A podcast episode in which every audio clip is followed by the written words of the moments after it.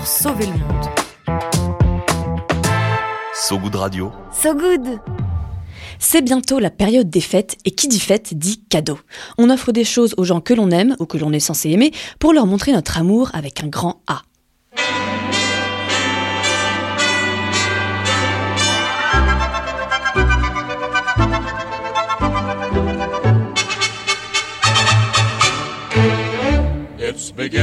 Et oui, nouvelle chemise, nouveaux jouets, nouvelle paire de chaussures se retrouvent emballées de papier cadeau kitsch et scintillant.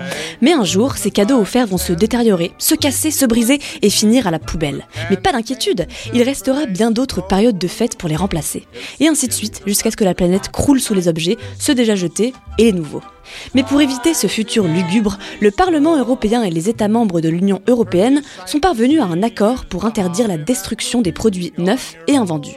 En ligne de mire, pas seulement le textile, mais aussi les meubles, le fer et l'acier, les pneus, les produits électroniques, les produits chimiques et l'aluminium. La première touchée, c'est l'industrie du textile, l'une des industries les plus polluantes au monde et dont les politiques tentent de réduire l'impact afin de limiter le réchauffement climatique. Selon l'ONG Oxfam en 2020, la production textile représentait 10% des émissions de gaz à effet de serre mondiaux.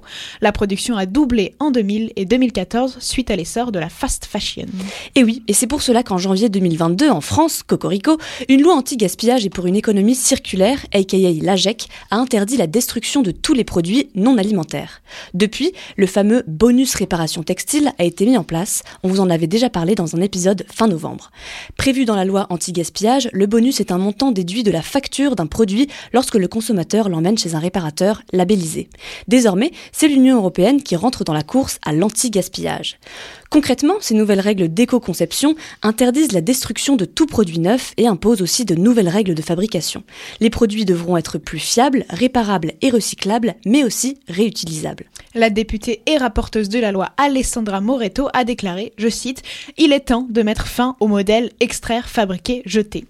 L'objectif est vraiment de mettre en place des produits plus efficaces, durables et donc moins polluants, une loi qui entre dans le projet de transition écologique de l'Union européenne et qui devrait également permettre de ralentir la surconsommation.